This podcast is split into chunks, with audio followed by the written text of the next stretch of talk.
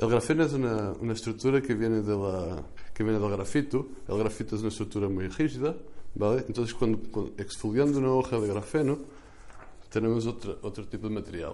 Este material es un material 2D, es muy flexible, tiene propiedades mecánicas y eléctricas uh, extraordinarias, digamos así.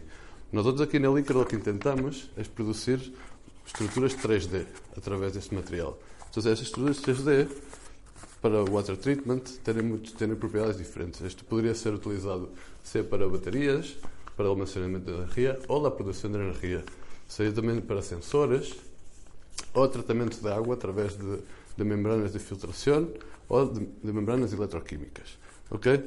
Nós o que tentamos aqui desenvolver são novas metodologias, metodologias que se podem implementar em centrais de, de, de água, de tratamentos de água seja isto para a remuneração de novos processos de limpeza ou também de, de, chamar que seria o self-powered devices. Isto significa que se poderia ser um tratamento de água ao mesmo tempo que estás produzindo energia e almacenando-a. E isto seria como um futuro muito bonito do que seria as centrais de água.